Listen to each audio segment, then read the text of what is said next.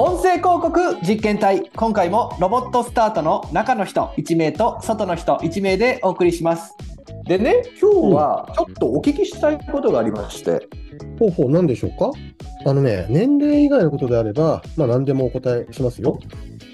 あの年齢は全く気にならないんですけど、あれ？あのーいや、ならないです。あの先週、中橋さんがねあの、はい編集長をやられてるはい音声業界のテキストメディアを眺めてたんですよ。あ、あの、オーディオスタートニュースですね。そうです。ね、うんそしたらですね、なんか最近、Spotify さんの記事がやけに多いなと思ってですね、うんうん。Spotify 推しになったんですか？いや、あのーそういうわけじゃなくて、ポッドキャスト業界全体のね、箱推しなので、フラットに見てるつもりですよ。でもあの、ここ2週間だけでもう6記事ぐらいありましたよ。ああ、それだけ見ちゃうとね、誤解されちゃうかもしれないんですが、まあ、逆に言うと、それだけね、Spotify さんの動きというのは、まあ、業界にとってインパクトのある動きがあったっていうことだと思いますね。うーん、ちなみにどのあたりにインパクトを感じましたか？えっとね、まずは、先日 Spotify さんの調査で、世界のポッドキャストの聴取時間というのが、前年比65%増加しているっていうね、内容はね、お伝えしたかと思います。あははあの中でも55歳から65歳のそうそうそうそれ僕が、はいあのクイズ間違えたやつです、ね、はい。でね、うんそんな中、いよいよね、日本においても、ポッドキャスト広告をね、解禁するぞという発表されたんですね。あれ日本ってまだ解禁されてなかったんでしたっけ？うん、あのー音楽サービスの無料のユーザーに対して広告出すっていうのはあったんですけど、ポッドキャストにはね、広告出てなかったんですね。で、あのー Spotify オーディエンスネットワークっていう、ね、取り組みになるんですが、少しずつね、提供する国を拡大していて、で直近で、うんブラジル、インド、メキシコと、あとスウェーデン、そして日本というね、5カ国に新たに対応するってことを発表されたっていう話です。うーんこれ日本のポッドキャストもようやく注目すべき市場になってきたってことかと思いますけどもうん。ちなみにすでに開始している国はどれぐらいあるんでしょうか？えっとね、2021年にアメリカ、イギリスと、あとニュージーランド、ドイツ、オーストラリア、カナダの6カ国で最初に利用が可能になって、で、うん2023年の初旬にフランス、イタリア、スペインの3カ国が追加されたっていう状態だったんで、まあ、合計9カ国でやってたというサービスですね。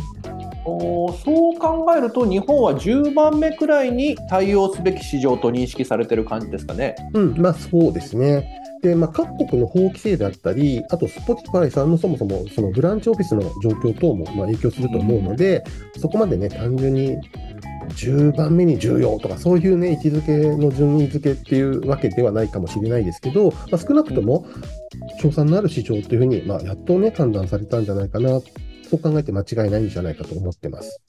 はあはあ、しかしアプリベースでリスナーの特性情報を持っている Spotify さんが、うんこのポッドキャスト広告を解禁されるとなると業界の後押しになりそうですよね。うんと言いますと、あの広告効果の測定手段が増えるかと思うので、うん、例えば Spotify ベースで取得した結果をもとに他のプラットフォームで配信される同じポッドキャスト番組では、うん、同じ程度の効果が期待できるんじゃないか、うん。っていうことを前提としたキャンペーンとかって考えられないですかね。なるほどね、そういうことですか。確かに、あの、ポッドキャスト広告の効果分析だったり、効果の説明っていうのはね、しやすくなるという点では、大きなね、一歩になるかもしれないですね。で特に、その大型のキャンペーンを行う場合は、そのような座組も、まあ、あるかもしれないですね。ちなみにその他で気になるニュースってありましたか、うーん、そうですね。あの、サービスの拡大の話をね、今したので、縮小の話っていうのも実はあるので、そこをしますと、あの、ウルグアイという国の、に対してね、はい音楽配信と、あと、ポッドキャスト番組の提供っていうのを、2024年2月にね、停止するぞっていうことを発表されてましたね。もう停止ですか、これ、ウルグアイは魅力的な市場ではないと。いや、あの、市場性っていうよりは、今回ね、そのウルグアイでの法律の変化による対応という面がね、中心かと思いますね。えー法律というのは具体的にどんなことがあったんですか？ね、先月になるんですが、ウルグアイでは新たな、ね、音楽著作権法っていうのが施行されたんですけど、音楽使用に対して、Spotify さんが事実上ね、2倍以上支払いが発生するっていう、ね、可能性があって、その事態に対応したものというふうに発表をされてますね。法律質の影響なんて何とも言い難いですけれども、まあ、同時にポッドキャストの提供も停止されるということは、少し納得されてない部分もあるのかもしれないですね。うん、あの音楽ストリーミングの、ね、おかげで、あの2022年のウルグアイの音楽市場というのはね、20%成長して、そこに貢献してきたと。でさらに、アーティストとリスナーをね、つながる機会を Spotify が提供してきてるんだと。それなのになぜっていったね、ニュアンスのコメントもね、あの、広報担当者のコメントとしてね、載ってたんで、やっぱそういう気持ちを伝えたいっていうのはあるんだと思いますね。ああこの記事ですか、うん確かに悔しい気持ちはあるけど、そう判断せざるを得ないというような雰囲気ですね。うん。あとね、他に音楽に関わる動きとしては、年間再生回数が1000回未満のアーティストへのあの収益の分配を廃止するって発表もされてましたね。おなんかこれはネガティブな印象を受けますけど、どう捉えたらいいでしょうか？これね、必ずしもね、ネガティブとも言えなくて、そもそもね、年間1000再生に届かないアーティストへのロイヤリティの平均ってうん、月間4.48円だそうなんですね。お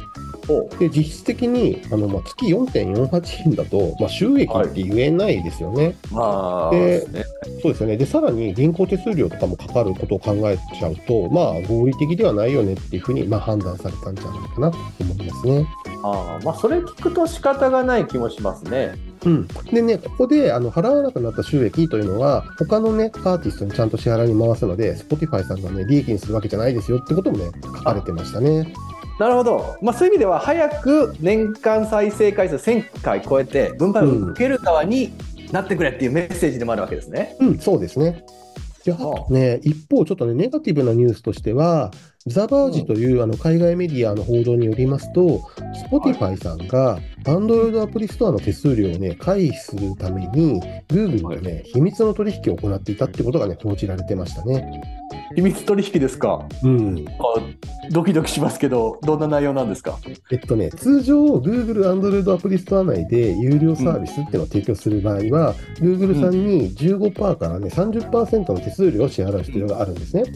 で、それがあの Google のね、グローバルパートナーシップの責任者が、あのある裁判のね、記録の中でこうコメントとして載ってたものになりますけど、特定の取引に関して4%に、ね、値下げして取引するっていうね、有利な契約を Spotify と結んでいたってことをね、言っちゃったんですね。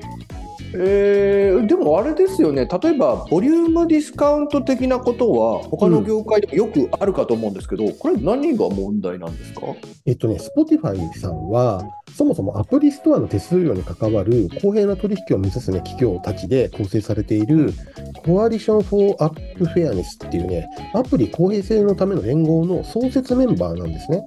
でアプリストアの手数料高いのが問題だってずっと言ってた人たちなんですけど、なのに、はいまあ、はい自分は裏でこっそりね、他の会社さんとは違うね、Google との有利な契約を締結してたっていうのはやっぱり問題視されてるってことみたいですね。なるほど、まあ、公平を訴えていたのにってことですね。そうそうそうそうそういう意。味ではあの法的な問題っていうのは、どちらかというと信用面の部分でちょっと指摘を受けてる。そうですね。その団体にいながらね、他の人から見ればずるくないっていう、まあそんな感じですかねあ。ーはいはいはでね、ちなみに同じ裁判の中で Google さんは、あの Netflix に対しても10%のね、特別割引率っていうのを提示していたってことも、ね、明らかになったんですけど、Netflix さんはね、その条件は飲まなかったそうなんですい。ね。そういう会社さんもあるんですね。うん。これはしかし、メインサービスで優遇を受けた場合は、これ、一体数字に戻すと、これ、利益的なインパクトがまあまあありそうなので、うんこれ、対応も簡単ではなさそうですね。うですよね。なんかね、上場企業でこんだけ利益がね、ガカってか動いちゃうのね、影響ありますよね。はいで、最後になんですけど、あと Spotify さんがね、行った、ポッドキャストファン調査っていうのがあって、で、その中からね、一つ気になる点をね、抽出したいと思うんですが、あのね、リスナーの中で何パーセントの人が、その番組のホストと交流機会を増やすことに興味があるっていうふうに答えたかっていう話です。あー例えば、ホストのリアルイベントに参加したいとか、そういうイメージ。そうです、そうです、そうです。これ、エンゲージメントの強さにも関わる内容かと思いますけど、まあそうですね、30%を超えてればインパクトある気がしますが、いかがでしょうか？えっ、とね、正解はね、73%でした。もうもう芸能人並みじゃないですか。ね、めちゃくちゃ、だから、リスナーってホストのファンなんでしょうね。ねまあ、でそこまでね、インパクトとなってくると、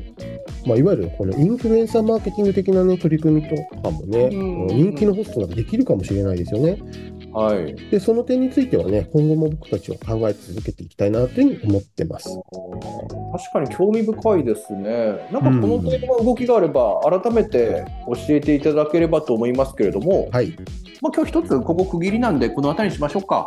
えー、もうちょっといけないですかね。いやー、いけー、だって、もう、延々いっちゃいますよ。そうですね。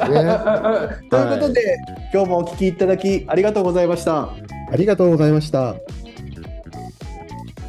音声広告に興味のある方、音声広告についてもっと知りたい方、こんな検証をお願いしたいという方がいれば、概要欄にあるリンクよりお気軽にご連絡ください。それではまた。